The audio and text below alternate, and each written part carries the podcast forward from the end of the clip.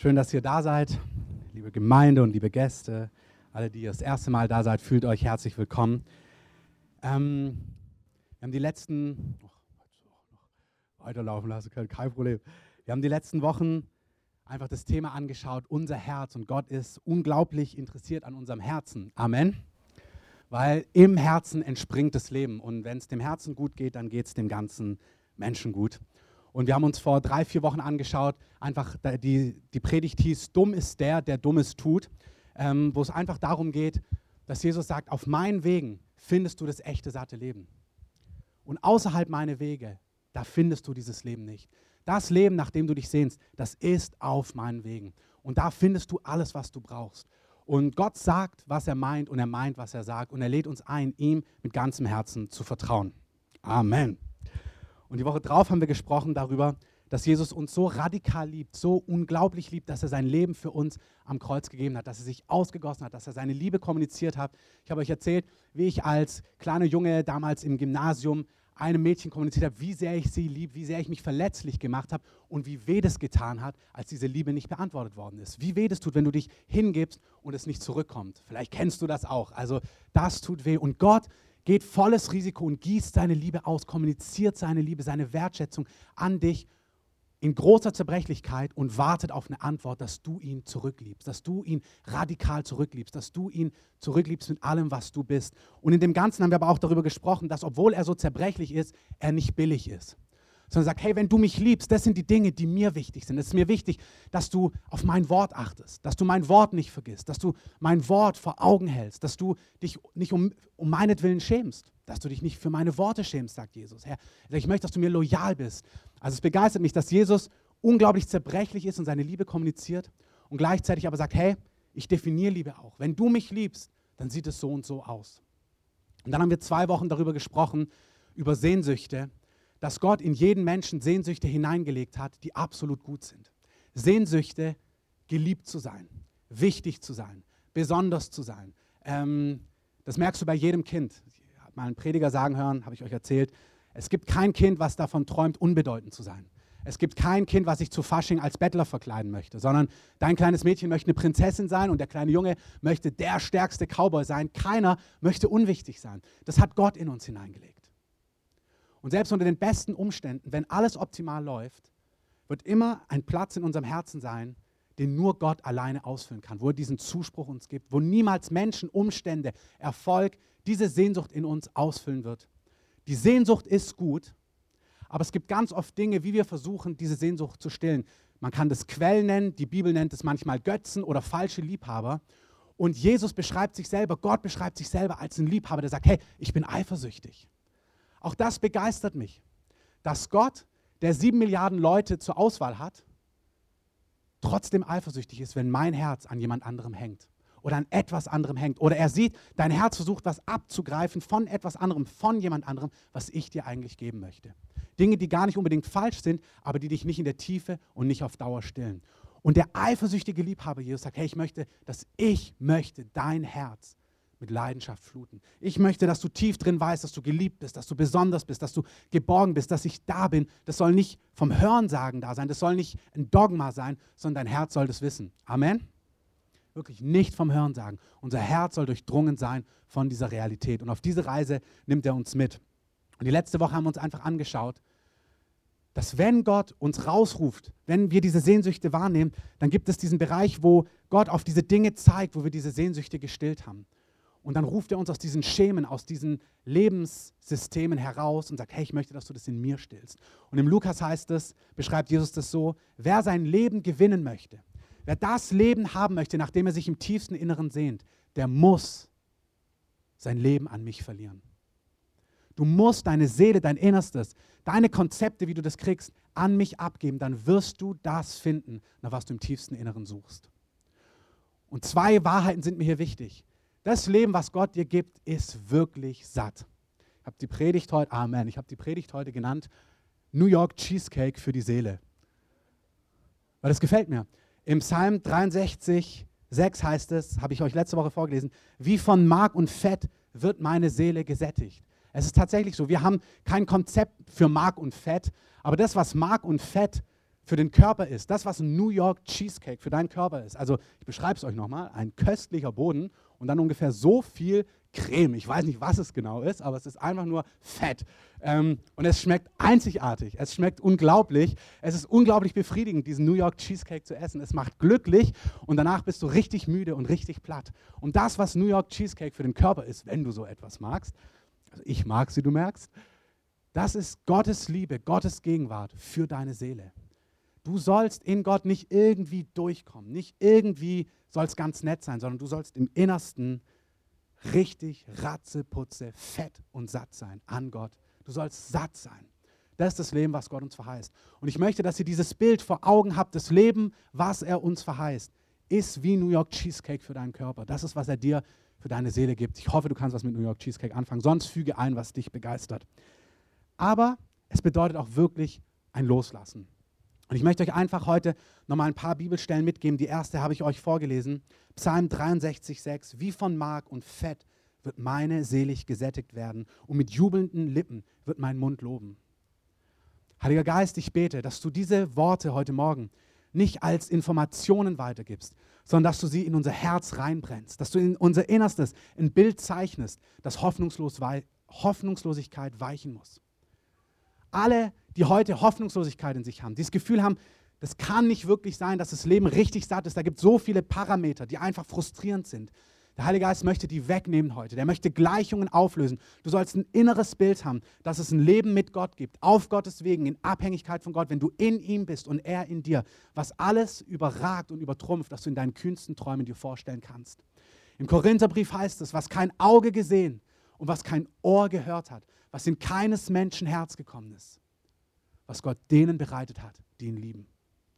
Uns aber hat es der Geist, der aus Gottes geoffenbart, damit wir die Dinge kennen, die uns von Gott geschenkt sind. Heiliger Geist, ich danke dir, dass wir diese Dinge kennen sollen, richtig sehen sollen. Und ich bete, Heiliger Geist, dass du hier bist als Geist der Offenbarung und wir nicht rausgehen mit theoretischem Wissen, sondern mit einem inneren Brennen im Wissen, hey, es lohnt sich.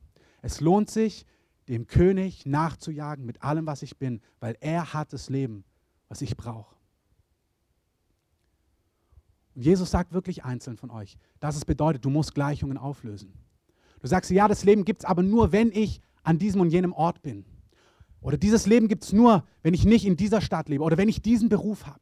Oder wenn ich diesen Schritt auf der Karriereleiter mache. Oder wenn ich den Partner bekomme. Oder jenen Partner bekomme. Du hast Gleichungen und der Heilige Geist sagt, nein, Du musst diese Gleichungen auflösen lassen. Es gibt dieses Leben auf meinen Wegen. Vertrau mir. Das ist, was der Heilige Geist uns heute Morgen sagt. Wenn du dein Leben loslässt, wenn du deine Gleichungen in meine Hände gibst und ich sie auflösen darf, wirst du das Leben finden, nach dem du dich sehnst. Amen. Im Psalm 107, 9 heißt es, er hat die dürstende oder die durstende Seele gesättigt, die hungernde Seele mit Gutem erfüllt.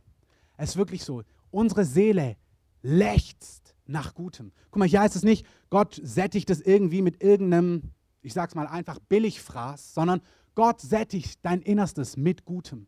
Gott, der nur gut ist, der vollkommen gut ist. Jeder kennt einen Sonnenuntergang, jeder sieht die Schöpfung, jeder sieht, wie wunderbar Gott diese Welt gemacht hat. Gott ist vollkommen gut von Anfang an. Und er sagt, hey, ich möchte, dass dein Innerstes mit Gutem gesättigt ist. Amen. Dass du richtig spürst, dass es gut ist. Mach's mal konkret. Du sollst Montag früh aufwachen und dein Innerstes soll glücklich sein. Du sollst aufhören und denken, hey, das wird eine gute Woche, das wird ein guter Tag. Und zwar nicht, weil alle Umstände vielleicht optimal sind oder alles ganz easy ist, sondern weil in dir was brennt, wo du merkst, hey, in mir ist alles satt. In mir ist alles gut. Dass du eine Hoffnung hast, hey, das Leben, was Gott hat, ist gut. Das heißt in Jeremia 31, 12, ihre Seele wird sein wie ein bewässerter Garten und sie werden nicht verschmachten. Schau mal ganz kurz in dein Leben. Was sind die Bereiche, wo du verschmachtest innerlich, wo du das Gefühl hast, hier ist Wüste? Da, wo du Wüsten hast innerlich, das, die sollen nicht bleiben. Deine Seele, dein Inneres, dein Gefühlsleben soll ein bewässerter Garten sein. Da sollen Früchte sein, wenn du in den Bildern bleibst. Das soll frisch sein, das soll begeisternd sein, das soll nicht trocken sein. Scan mal schnell dein Leben. Wo ist es trocken? In deiner Familie, in deiner Ehe, Arbeitsstelle, Beziehungssehnsucht. Karriere, wo ist es trocken in dir? Wo ist es nicht frisch? Wenn es nicht frisch ist heute Morgen, klagt dich der Heilige Geist nicht an. Jesus klagt dich nicht an, sondern er malt ein Bild vor Augen. Er sagt, hey, dein Leben soll frisch sein. Dein Innenleben soll wie ein bewässerter Garten sein. Vertrau mir, lass dich auf mich ein, komm mit. Wie das Bild ist, Jesus streckte seine Hand aus und sagt, hey, komm mit. Glaub mir, ich habe das Leben, nach was du dich im Innersten sehnst. Du sollst nicht einfach nur durchkommen. Ich habe das Leben für dich, für deine Frau, für deine Kinder, für deine Freunde, für die Menschen, die am Herzen liegen, was wirklich satt macht. Amen. Jetzt wäre der Augenblick für einen Freudentanz. Ähm, Jeremia 31, 14. Ich will die Seele der Priester, und im Neuen Testament sind wir alle Priester und Könige, die wir mit Gott leben, mit Fett, schon wieder Fett. Also Cheesecake kannst du einfügen. Ich will die Seele der Priester mit sattem, mit fettigem, mit dem besten laben und mein Volk wird sich an all meinem Guten sättigen. Hey, Gott möchte uns mit Gutem heimsuchen. Du sollst erleben, wie du mit Gutem überrollt wirst. Das heißt im Alten Testament, wenn du auf Gottes Wegen gehst, werden all diese Segnungen über dich kommen und dich erreichen. Psalm 21 sagt, er läuft dir mit Segnungen an Gutem entgegen. Gott läuft nicht weg mit seinen Segnungen, sondern Gott sagt, hey, ich möchte in dein Leben. Halt mal kurz inne. Er meint nicht den neben dir. Er meint nicht die neben dir. Er meint genau dich. Er sagt, dein Leben will ich mit fantastischem, mit gutem sättigen, mit allem Guten. Dienstag früh, Dienstagnachmittag, wenn du von Arbeit kommst, wenn es vielleicht stressig war, wenn du herausgefordert warst, wenn du das Gefühl hast, oh, das war müßig, meine Kollegen oder deine Schüler oder deine ähm, Freunde oder Mitstudenten, wenn du das Gefühl hast, oh, es fühlt sich trocken an Dienstagmittag, gibt es ein Lebensgefühl im Herrn, wo du innerhalb von zwei, drei, vier Minuten innerlich dich auf Jesus einlassen können sollst und können darfst. Und plötzlich merkst du, da ist Frieden, da ist Sattheit, da kommt was, was dein Leben satt macht. Es ist nicht nur, wenn die Umstände perfekt sind, wenn alles Roger läuft, sondern mitten im Alltag, da wo dein Kind die halbe Nacht nicht geschrien hat. Und jeder, der Kinder hat, weiß, das fühlt sich nicht frisch und durstig und bewässerte Seele an, dann morgens früh, wenn es um sechs wieder schreit. Ähm, aber genau da sagt Gott, obwohl Dinge herausfordernd sind, will ich, dass du weißt, es gibt ein sattes Leben. Es gibt ein erfüllendes Leben. Ich will, dass dein Innerstes satt ist und dass es dir gut geht. Amen. Psalm 23 kennt jeder. Der Herr ist mein Hirte, mir wird nichts mangeln. Er erquickt meine Seele. Ich weiß nicht, wo, wo es bei dir ist, wo du stehst, ob es in deiner Arbeitswelt ist, ob du das Gefühl hast, wenn ich finanziell anders aufgestellt wäre, wenn wir 500 Euro pro Monat mehr hätten, ich eine andere Arbeitsstelle hätte, einen anderen Umstand, meinen Kindern das so und so laufen würde. All diese Dinge sind nachvollziehbar und sind gut. Aber Gott verheißt dir ein Lebensgefühl von Freude, von echtem Frieden mitten in dieser Welt. Mitten in dieser Welt. Und das sollst du haben und das sollst du erleben. Und es ist ganz oft so, dass wir innere Gleichungen haben. Und wenn wir sagen, naja, wenn das in Erfüllung kommt, dann habe ich es. Und was Gott dann ganz oft macht, ist, dass er sagt, nein, warte mal, ich möchte das geben, bevor du das hast. Ich möchte, dass du dieses Lebensgefühl erlebst, bevor du konkret diese Verheißung oder diesen Durchbruch in deinem Leben hast. Ich möchte es heute ganz praktisch nochmal machen, damit es wirklich, ihr das nicht vom Hören sagen wisst, sondern dass ihr es anwendet. Morgen früh, Dienstagnachmittag, Donnerstag, Freitag, da wo es dich eben betrifft. Es gab, ich habe euch ja schon oft erzählt, dass ich VW-Busse liebe. Ähm, und ich hatte einen VW-Bus, dann musste ich den abgeben, dann haben wir den verkauft und dann wollte ich ähm, immer wieder einen neuen VW-Bus haben, schon als wir geheiratet haben. Wir wollten mit diesem Bus dann reisen und in Urlaub fahren. Und in mir gab es folgende Gleichung. Wenn du einen VW-Bus hast, dann geht es dir gut. Also vor allem dann geht es dir im Sommer gut und dann kannst du einen erfüllenden Sommerurlaub haben. Das hört sich jetzt vielleicht lächerlich an, weil du denkst, naja, das kannst du auch so. Aber jeder hat ja so seine Gleichung im Inneren. Manchmal sind es riesige Dinge, manchmal sind die ganz subtil. Du denkst dir, wenn ich dieses und jenes hätte, oh, dann wäre es irgendwie besser. Bei mir war das dieser Bus. Das heißt, Lebensglück und Sommerfreude und erfüllendes Leben im Sommer hat mit diesem Bus zu tun, wenn ich den habe. So, dann haben wir diesen Bus nicht bekommen. Wir haben keinen Bus kaufen können. Wir haben keinen gefunden. Es hat einfach nicht funktioniert. Und der erste Sommer kam und ich habe gemerkt, wie mich das innerlich frustriert hat. Wie ich das Gefühl hatte, ach, irgendwie ist es so ein trüber Sommer. Stimmt natürlich gar nicht, aber so war mein Gefühl. Dann ging der Wind ins Land, dann habe ich das Thema vergessen. Und als die ersten Sonnenstrahlen im nächsten Jahr wieder rauskommen, so April, Mai, kommt so dieser Gedanke, oh, Du bräuchtest unbedingt einen Bus für diesen Sommer. Also du musst einen Bus kaufen. Und dann geht's los auf mobile.de, bei eBay, überall geguckt, wo es Autos gibt. Und dieser Motor ist losgegangen. Und plötzlich hat sich meine gesamte Freizeit angefangen, immer um diesen Bus zu drehen. Wo du diesen Bus findest, wann du diesen Bus findest, wie dieser Bus aussieht. Du hast deine Sachen, die neue Gitarre, dein Partner, wie sie aussieht, wie er aussieht und du, ist ja nichts falsch dran. Aber du merkst, es ist riesengroß in deinem Leben und du hast das Gefühl, dass wenn es nicht kommt, da bleibt es einfach trüb. Kennt das irgendjemand, dieses Gefühl, dass du merkst, du hast diese Dankeschön für diese Ehrlichkeit. Dieses Gefühl, wenn das wäre, dann ist es gut und dann wird es trüb und du merkst, die Sachen, das ist ja das Tragische, sind oftmals gar nicht falsch. Aber der Liebhaber sagt, da gibt es eine Gleichung in dir. Du versuchst von was zu trinken, das wird dich weder auf Dauer noch in der Tiefe satt machen. Du merkst es daran, dass wenn es nicht da ist, du nicht glücklich und du nicht zufrieden und du nicht ausgefüllt bist.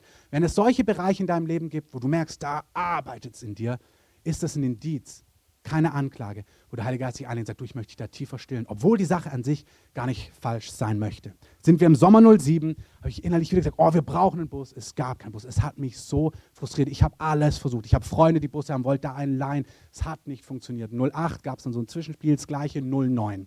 Ähm, also drei Jahre. Ich ermutige dich, schneller an die Sachen ranzugehen, als ich das getan habe.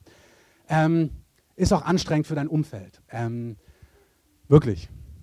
Dann sind wir im Sommer 09 und ich möchte unbedingt wieder mit einem Bus in Urlaub fahren. Und wir sind unten bei unseren Eltern, Schwiegereltern. Ich probiere alles, diesen Bus zu kriegen und merke dann, wie der Heilige Geist mir klipp und klar im dritten Jahr dann endlich sagt, sagt du, nur damit es klar ist, es gibt keinen Bus. Es gibt keinen. Und ich habe alles probiert, wirklich, ich habe alles in die Wege geleitet. Also es gibt ja so Machertypen, ich kann das auch. Ich habe dann wirklich vom Hundertsten ins Tausend da nochmal versucht, da noch und den noch probiert und alle Türen sind zugegangen. Das gibt's doch nicht. Und dann diese Stimme, es gibt keinen Bus. Und auch Gott, der ganz liebevoll, aber richtig auch in Autorität, wirklich das Bild so, er sagt, du kannst zappeln und am Boden strampeln, wie du willst. Es gibt keinen Bus. Und ich habe gemerkt, in mir war alles so, ne, das meine ich mit. Also ich habe hier drei Jahre, äh, drei Wochen Sommerurlaub. Ich möchte in den Urlaub fahren, ich möchte ans Meer fahren, ich möchte das im Bus machen. Und ich sage, der Sommer, den kannst du knicken, wenn ich keinen Bus habe. Und wirklich, wie dann der Heilige Geist zu mir sagt, hör zu, ich genauso, du kannst drei Wochen beleidigt spielen und deinen Sommerurlaub verpassen. Oder du genießt es, dass ich dich liebe, dass du eine wunderbare Frau hast, dass du eine wunderbare Tochter hast, dass du Urlaub hast, dass das Wetter schön ist, dass du mehr als genug hast und du genießt das Leben. Und das war so, also so dieses in die Enge getrieben. Was willst du darauf antworten, Gott? Ähm, da stand ich nun gefühlt, habe gemerkt, okay, ich muss entweder das weiter durchziehen oder ich muss kapitulieren vor Gott. Der Bus klingt so lächerlich.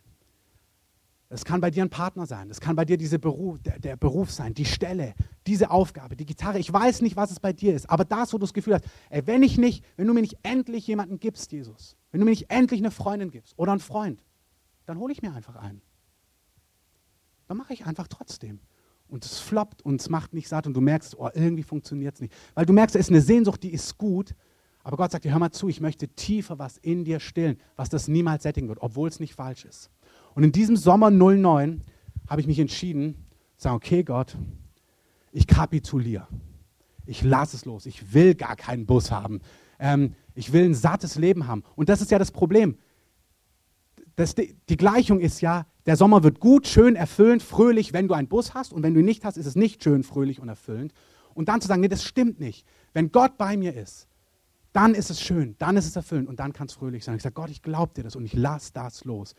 Und Miro und ich sind heute noch einig, dieser Sommer 09 war einer der schönsten Sommerurlaube, den wir jemals hatten. Wir waren bei unseren Eltern und Schwiegereltern, haben beim Umzug geholfen, also eigentlich Dinge, nicht Eltern, aber beim Umzug helfen ist ja jetzt nicht unbedingt das, was du dir vorstellst in deinem Urlaub, aber es war der schönste Urlaub oder einer der schönsten Urlaube, die wir haben. Das war so satt, so erfüllend und ich habe gemerkt, ja, und da kam eine Freiheit in mein Herz. Zu merken, nein, mein Glück ist wirklich in Jesus und in dem, was er mir gibt, auf seinen Wegen. Und es ist wichtig, dass ich Gleichungen auflöse. Das Schönste ist, natürlich hat 010, also 2010, Gott uns einen wunderbaren Bus für den Sommerurlaub gegeben und 2011 uns einen eigenen Bus geschenkt. So ist dann Gott. Dass er ganz oft dann sagt, so, jetzt ist das Ding durch, da hast du es. Ähm, weil es nicht mehr ein Götze ist, weil es nicht mehr dein Lebensglück ausmacht und du es brauchst. Und er macht dich plötzlich frei davon. Und heute merke ich, wenn Gott den morgen haben möchte, den Bus, kann er ihn haben. Ich merke, das macht nicht mehr, ich, das gefällt mir, aber dieser, dieser Riesenteil ist es nicht mehr in meinem Leben. Das ist ein Beispiel, wo wir von Quellen leben. Wie gesagt, eine banale Quelle, übertrag's auf deine.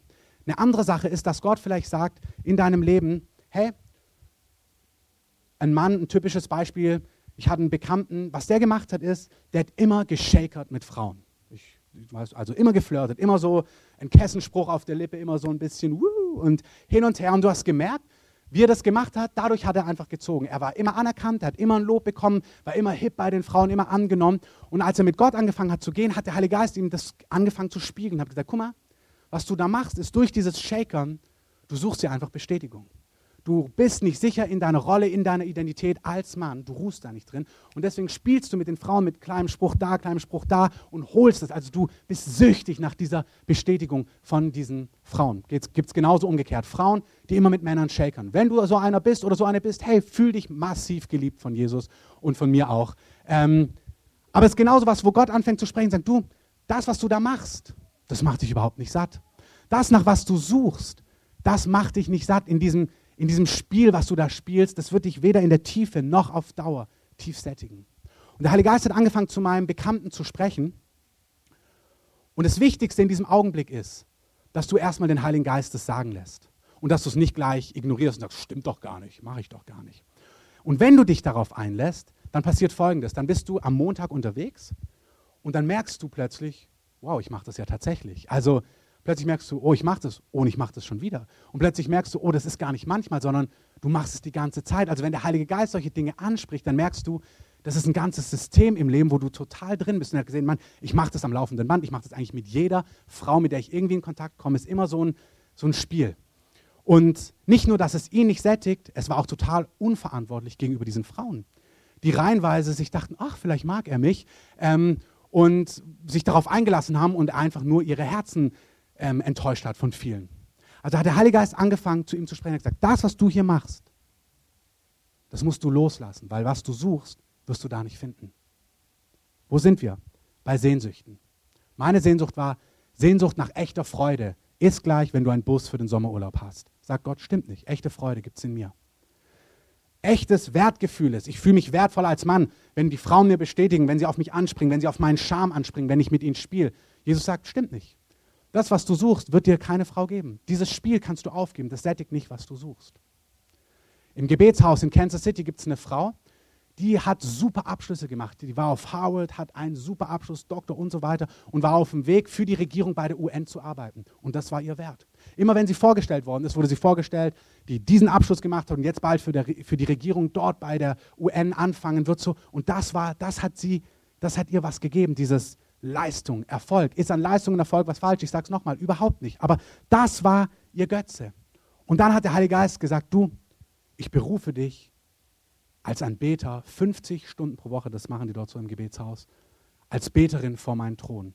In so einen Raum ohne Fenster, wo dich gar niemand kennt. Ähm, kann sich irgendjemand nachvollziehen, dass das an dein Ego geht dann? Dass du, wenn du daraus lebst, dass du Frau so und so bist, die dort und dort studiert hat und bald für die Regierung bei der UN sein wird, du denkst, was soll ich sein? Nummer 35 oder dort Nummer 2300 oder 423 im Worship-Team, wo mich keiner kennt? Es sind genau, warum macht der Heilige Geist solche? Warum spricht der Heilige Geist solche Dinge an? Weil es Gleichungen gibt, die uns Dinge versprechen, die sie nicht halten. Wenn du Erfolg hast in der Karriere, dann hast du Wert, dann bist du bestätigt, dann fühlst du dich gut, wenn die Menschen dich loben, wenn sie dich ehren. Und Jesus sagt, nee, die Quelle, es wird dich nicht in der Tiefe und nicht auf Dauer satt machen. Wenn du mit Frauen spielst oder eine Frau mit Männern spielt, dann denkst du, wirst du satt, wirst du nicht. Wenn du deinen Bus hast, dann hast du echte Freude. Nein, hast du nicht. Der Heilige Geist spricht diese Dinge an und sagt, lass das los. Und wenn du das loslässt und dich auf mich fallen lässt, dann wirst du das finden, nach was du dich sehnst. Wir haben darüber gesprochen. Gott gibt das echte, satte, erfüllende Leben. Leben die Fülle. Eine, eine Seele, die satt ist, die Ratzeputze satt ist, die gesättigt ist mit Mark und Fett. Die Gedankengänge, mit denen ich es abschließen möchte, ist, wenn du dich darauf einlässt, vielleicht darf ich mal so ehrlich fragen, von denen, die die letzten Wochen da waren, gibt es, kennt jemand diese Punkte, wo du merkst, der Heilige Geist leuchtet bei dir drauf? Also kennt die irgendjemand? Okay. Euch andere segne ich mit Erkenntnis. Ich segne euch, dass der Heilige Geist euch zeigt, was diese Dinge sind. Weil der Heilige Geist liebt euch, aber er hat echtes Leben und Leben die Fülle für euch. Wenn du das erkennst, wenn du dich darauf einlässt, ist das Erste, was geschieht, ist, dass du das in den nächsten Tagen, du wirst das wirklich sehen, wie sehr es in deinem Leben drin ist, wie sehr es, ähm, wie sehr es, aufge wie sehr es Teil deines Lebens ist, deines Systems, wie sehr du so funktionierst und so arbeitest. Und dann merkst du, dann sagst du Ja zum Heiligen Geist, dass er das auflösen darf. Dann sagst du Ja, okay, du darfst das nehmen. Nehmen wir diesen Mann, der immer mit diesen Frauen ähm, spielt und plötzlich merkst du, wow, ich mach's mit der, ich mach's mit der, ich mach's mit der auch. Und jetzt merkst du plötzlich, oh, hey, ich will das nicht mehr. Und dann stehst du in dieser Situation und merkst, okay, du weißt aber gar nicht, wie du das jetzt anders machen sollst. Du hast das seit Jahren so gemacht. Du hast seit Jahren aus diesem System gelebt. Du hast seit Jahren aus dieser Quelle gelebt. Und dann ist es ganz wichtig, dass du das dem Herrn vorlegst, dass du sagst, Herr, ich weiß nicht, was ich jetzt tun, ich weiß nicht, was ich jetzt tun soll. Hilf mir, hilf mir da raus. Hilf mir, dass ich aus dieser Situation rauskomme, dass man wahrhaftig ist, ähm, mit dem Herrn aus diesen Situationen herauszukommen. Und dann fühlt sich wirklich so an, wenn du das loslässt, fühlt es sich wirklich leer an. Du lässt da was los, von was du, es ist wie ein Bild, wenn ein Kind abgestillt wird. Das schreit und, also weil es gewohnt ist, diese Nähe und daraus zu ziehen, bei der Mutter zu trinken. Und wenn das Kind abgestillt wird, das ist einfach eine Entwöhnung, das ist, ein, das ist eine Herausforderung für ein Kind. So ist es. Du bist gewohnt, über Jahre von der Quelle zu nehmen und plötzlich versiegt diese Quelle. Wenn du immer einen Mann möchtest, wenn du immer eine Frau möchtest und dann sagt der Heilige Geist, hey, nimm mal das nächste Jahr ohne Partnerschaft und lass dich auf mich drauf ein. Vertrau mir, ich bringe den Richtigen, die Richtige in dein Leben. Schmeiß dich mal das nächste Jahr auf mich. Dann sagst du vielleicht in der Salbung, yo, das mache ich. Aber Montag, wenn diese Sehnsucht hochkommt, geliebt zu sein, jemand zu haben, der dich in den Arm nimmt, der dir sagt, dass du besonders bist, was gut ist, was nicht falsch ist, dann kommt diese Leere, dieses Ich brauche jemand. Und dann kommt wieder diese Suche, dieses, wo du merkst, du willst dich ausstrecken nach jemandem und du willst diese alten Schemen leben. Und genau das sind diese herausfordernden Zeiten. Und ich möchte euch einfach eins mitgeben. Wie sieht das konkret aus? Ich habe geschrieben, ohne Kreuz keine Auferstehung. In diesen Phasen ist es wirklich wichtig, dass du weißt, dass Jesus in diesem, nehmen wir dieses Jahr. Bei mir war es so, dass Gott mich entmündigt hat. Ich habe euch erzählt, dass es eine Phase gab, wo ich mich in Männer verliebt hatte und wo das gesamte ähm, Schema von Beziehungen mit Frauen, mit Männern bei mir voll gescheitert ist. Und Gott hat mich rausgerufen. Und zwar klar, es gibt eine Season von einem Jahr oder länger, das hat er mir nicht gesagt, aber es war klar, es gibt eine längere Season, wo ich nicht aus diesen Dingen leben werde.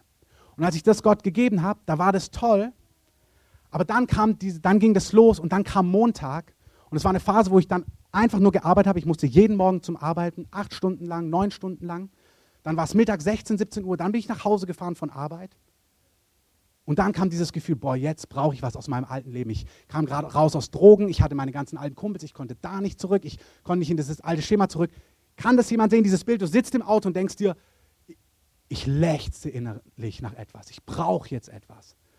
Und jetzt merkst du, die alte Quelle, von der sollst du nicht mehr nehmen. Ob das dein Bus ist, eine Partnerschaft, ein Porno, neue Schuhe, ein neuer Erfolg, ein neuer Kick, was auch immer du dir holst, wo auch immer du dann trinkst. Und jetzt sitzt du da in dieser Leere und jetzt kommt diese Frage, vertraust du, dass Jesus jetzt genug ist? Vertraust du, dass Jesus diesen Mangel in deinem Herzen ausfüllen kann? Wenn du als Mutter überfordert bist, wenn du als Mutter herausgefordert bist, wenn du das Gefühl hast, ich sitze den ganzen Tag mit den Kids hier, ich fühle mich, hier ist eine Leere, ich brauche etwas. Glaubst du, dass Jesus dann genug ist? Als Arbeitgeber, der den ganzen Tag gearbeitet hat, der das Gefühl hat, irgendwie, Gott hat dich vielleicht jetzt gerade wohin gestellt, wo du merkst, du musst zehn Stunden pro Tag arbeiten, wo du merkst, das ist eine Phase in deinem Leben, wo du richtig verantwortlich sein musst und wo du merkst, du hast nicht so viel Spielraum und der Heilige Geist sagt zu dir, hey, glaub mir, dass ich genau in dieser Arbeitssituation dich jetzt erfüllen möchte und du merkst, boah, nee, ich möchte überhaupt nicht arbeiten, ich möchte drei Monate Elternzeit machen und durch die Welt reisen, was nicht falsch wäre, aber du merkst, was der Heilige Geist gerade sagt, ist, nein, das ist die Phase, ein zehn Stunden Job und vertrau mir, in dieser, in dieser Phase, wo du lernst, Verantwortung zu übernehmen, werde ich dir begegnen, werde ich dir Sattheit geben, werde ich dir Freude geben. Das sind genau diese, vertraust du Jesus darin? Wir haben diese Gleichung, nee, ich kann nicht glücklich sein, wenn ich zehn Stunden arbeite. Ich, das kann nicht sein. Oder wenn der Umstand so und so, dann kann es nicht sein, dass ich echten Frieden in meinem Leben habe. Und Jesus ist derjenige, der dich in diese Wüsten führt. Es ist Jesus selber, der dich mitnimmt in diese Wüsten, weil er um dein Herz wirbt. Und weil er sagt, glaubst du mir, dass ich dir in dieser Wüste begegnen möchte? Glaubst du mir, dass ich genug bin?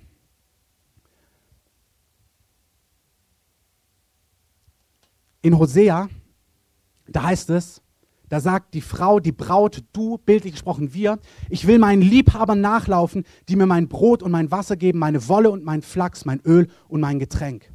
Also sie sagt, nein, ich möchte nicht in dieser Wüste bleiben. Ich möchte nicht jetzt einen 10-Stunden-Job haben und vertrauen, dass Gott mir trotzdem echte Freude gibt. Nee, ich möchte nicht meinen Sommerurlaub in Deutschland verbringen und vertrauen, dass es erfüllend ist. Nein, ich möchte nicht das nächste Jahr leben ohne Partnerschaft und mich darauf einlassen, dass Gott mein Herz sättigen wird. Nein, ich möchte nicht meine finanzielle Sicherheit auflösen und vertrauen, dass Gott mein Versorger ist. Was auch immer deine Gleichung ist, wenn der Herr, es ist Jesus, der dich in die Wüste führt.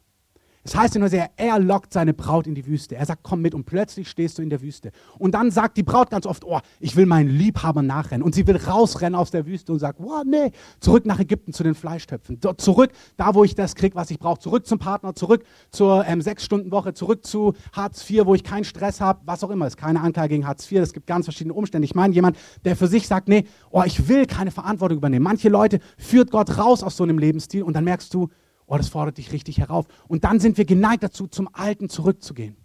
Und dann sagt Jesus oder der Vater hier, darum siehe, ich will ihren Weg mit Dornen verzäunen und ich will ihr eine Mauer errichten, dass sie ihre Pfade nicht finden kann.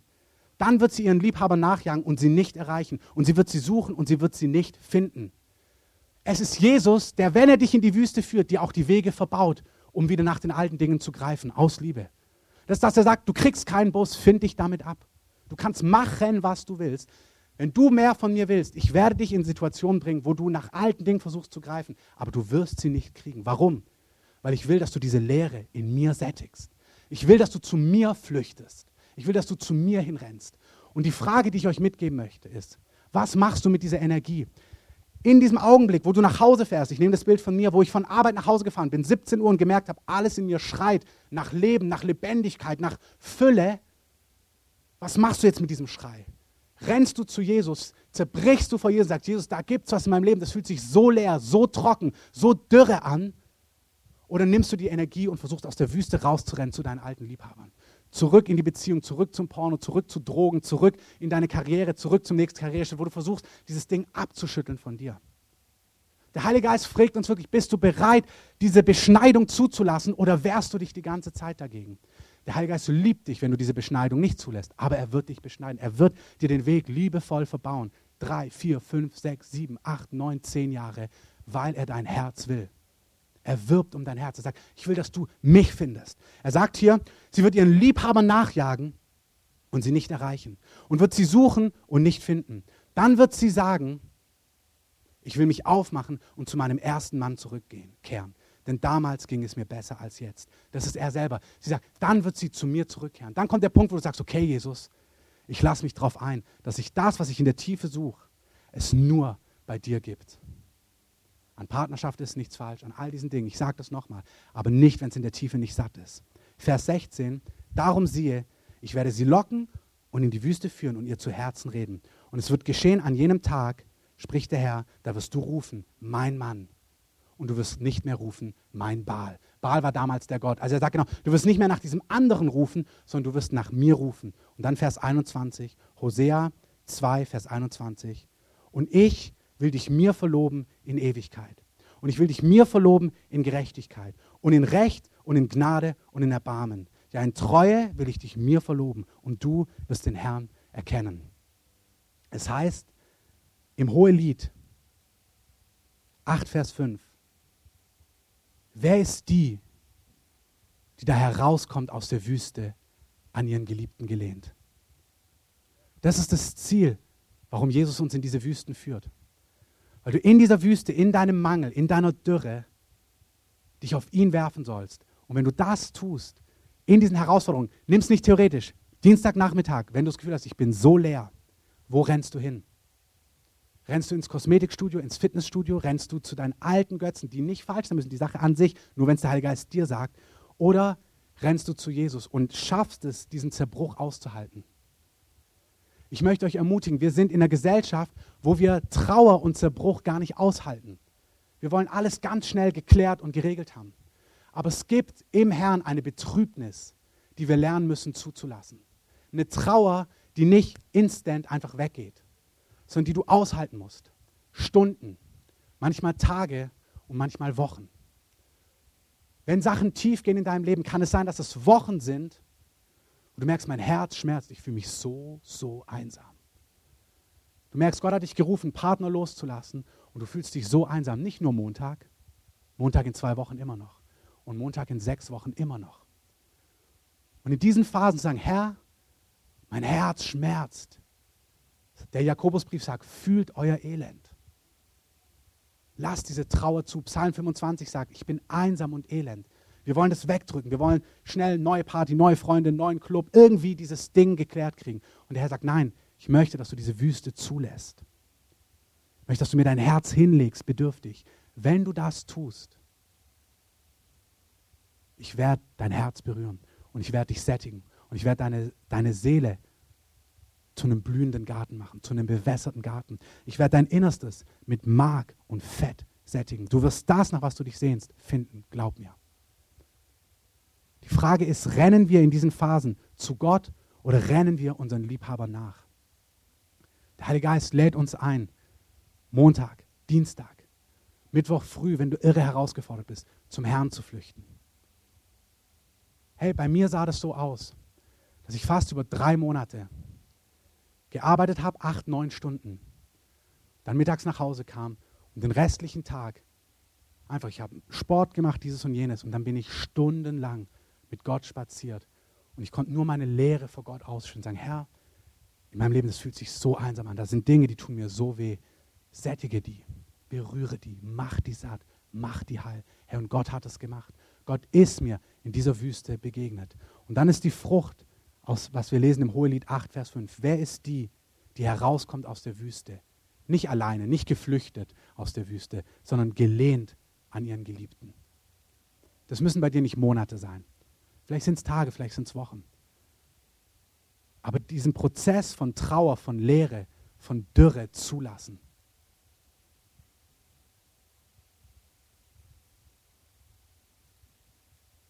Wir haben heute ein prophetisches Wort gehabt, dass Gott uns mit einer unglaublichen Freude heimsuchen wird. Das wird er. Der Gott, der kommt mit dieser lebenden Fülle, der kommt mit diesem Trost, der kommt mit dieser Wiederherstellung, der kommt, wenn wir diesen Durst wahrnehmen. Verstehst du, der Trost bringt nichts, wenn du gar nicht merkst, dass du getröstet werden musst. Die Sättigung bringt es gar nicht, wenn du nicht merkst, dass du einen unglaublichen Hunger hast. Aber wenn wir als Einzelne und als ganze Gemeinde in dieser Bedürftigkeit stehen und merken, Miri und ich machen das gerade. Wir merken, Gott hat uns so gesegnet, hat uns so satt gemacht, unser Leben ist so gut, aber Gott geht tief und wir merken, da gibt es Punkte in uns, die legen wir dir im Herrn hin und sagen, Herr, wenn du nicht kommst und diesen Punkt sättigst, das kriegen wir nicht gesättigt. Und wir legen das Gott als Paar hin und sagen, komm und such uns heim. Wenn wir das als Gemeinde machen, der Heilige Geist wird mächtig kommen und unsere Herzen berühren. Euch Männer, euch Frauen, gerade auch euch Männer, lasst es zu, spürt eure Herzen, spürt, was in euch los ist. Nicht einfach durchs Leben durchrasen, irgendwie auf funktioniert schon Modus schalten, sondern lasst es zu, was in euch los ist. Lasst uns aufstehen und dem Heiligen Geist einfach darauf eine Antwort geben. Ihr könnt eins von den Liedern einspielen. Lasst uns dieses Lied einfach noch ein, zwei Mal durchlaufen. Möchte, dass ihr heute diesen Punkt raushört. Dass ihr dieses Elend, diese Trauer, diese Wüste wirklich wahrnehmt in euch und zulasst. Und dass ihr sagt, Jesus, ich vertraue dir dass du diese Wüste auffüllst, dass du diese Wüste flutest, dass du diese Wüste zu einem bewässerten Garten machen wirst. Dass du meine Seele mit Mark und Fett sättigen wirst. Dass du meine Seele tief erquicken wirst. Und dass du das aushältst, nicht einmal im Gottesdienst, sondern in den Tagen und Wochen, die vor dir liegen, dass du sagst, Herr, so sieht's aus in mir. Ich bin richtig trocken. Ich fühle mich einsam. Ich fühle mich allein. Hier in meiner Ehe, da in meinem Beruf, da, was mein Wertgefühl angeht, wo auch immer es bei dir ist. Aber dass du dich festlegst und sagst, meine Lösung liegt nicht in Menschen und nicht in Umständen, sondern in Jesus. Und dass du diese Wüste zulässt und dass du nicht die Energie aufwendest, um dieser Wüste zu entfliehen und rauszukommen aus dieser Wüste, sondern Jesus wird dir in der Wüste begegnen. Dass du in deiner Dürre vor ihm stehst, im Alltag und die Zeit suchst und sagst, Herr, so sieht's aus. Hier bin ich voller Angst. Hier bin ich voller Überforderung. Und die Lösung ist nicht, dass er die Überforderung wegnimmt oder dir einen anderen Job gibt oder eine andere Lösung, sondern dass er sagt, ich werde dein Herzen fluten in deiner Überforderung, in deiner Wüste. Werde ich Wahrheit und Frieden in dein Herz hineinsprechen.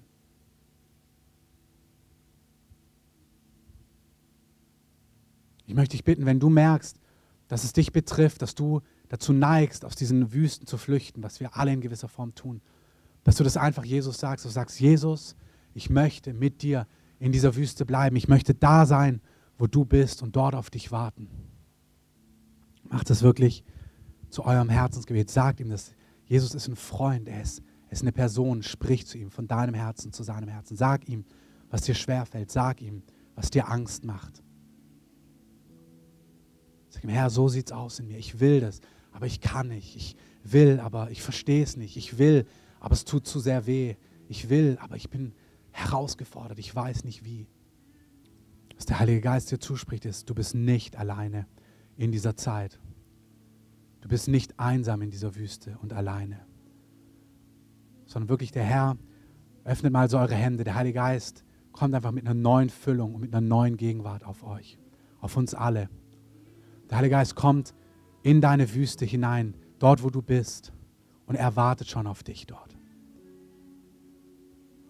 Heiliger Geist, ich danke dir, dass du dich lagerst jetzt. Auf jedem Herzen. Ich danke dir, dass keiner von uns alleine und einsam dort ist, sondern dass deine Gegenwart bei uns ist. Heiliger Geist, ich bete für die Gnade, dass es jeder spüren kann. Montag früh, Dienstagnachmittag, Mittwochabend. Da, wenn diese Wüste schreit, dass du spürst, wie der Heilige Geist sich auf dir lagert und wie er da ist. Komm, Heiliger Geist. Herr, berühre durstige und hungrige Herzen jetzt. Herr, flute Herzen jetzt. Danke, Heiliger Geist. Danke für deine Gegenwart. Danke für dein Feuer.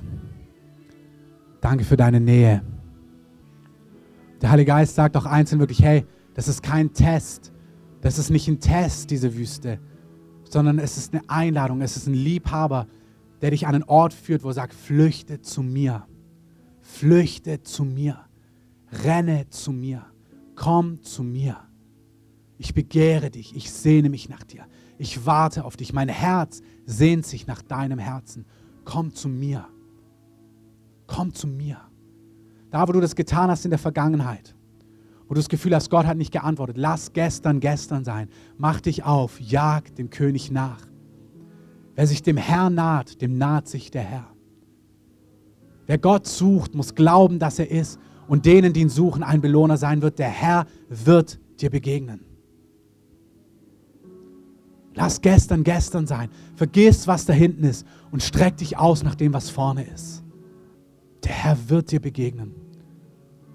Der Herr wird deine Seele mit Gutem sättigen. Jesus, wir danken dir,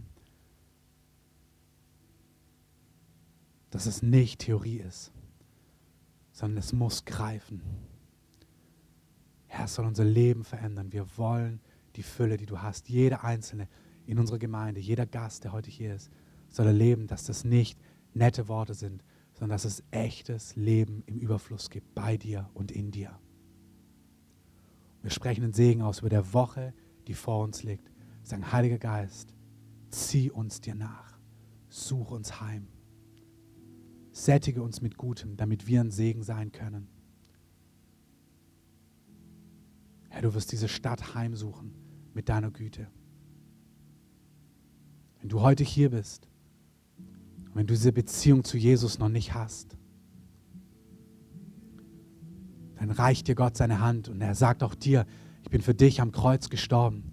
Ich habe am Kreuz mein Leben für deine Schuld gegeben. Dass alles, was dich trennt, was dich getrennt hat von mir, abgewaschen wird und weggenommen wird von dir. Und wenn du merkst, es gibt Schuld in deinem Leben und sagst, ja, ich will mit dir leben, Gott, ich will, dass du mir meine Schuld vergibst, ich will dieses neue Leben in dir haben, dann kannst du einfach Gott deine Hand hinstrecken. Und vielleicht können wir einfach mal die Augen kurz schließen, alle.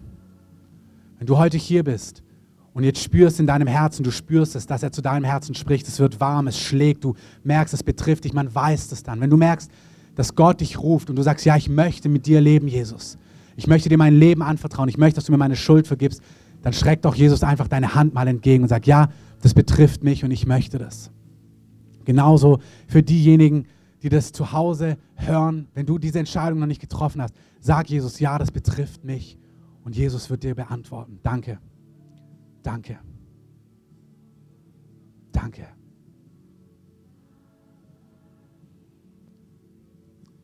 Herr, wir sprechen den Segen aus über der Woche, die vor uns liegt. Wir sagen, deine guten Gedanken, die sollen zustande kommen. Danke, dass du die Fülle bist in unserem Alltag. Du selber, Jesus, du bist der Preis. Und wir sagen Ja dazu. In deinem wunderbaren Namen. Amen. Ich möchte euch einfach so einladen, ihr könnt gerne noch in der Gegenwart des Herrn stehen bleiben. Ihr könnt gerne nach vorne links kommen. Wir beten hier, wenn ihr irgendeine Not habt, wenn ihr irgendwas braucht. Und ihr könnt wie immer gern rausgehen. Gibt es Kaffee, Tee. Aber wenn ihr Gebet braucht, kommt gern nach vorne, bleibt gern sitzen. Der Herr ist noch hier. Und die, die mitbeten, kommt bitte gerade nach vorne.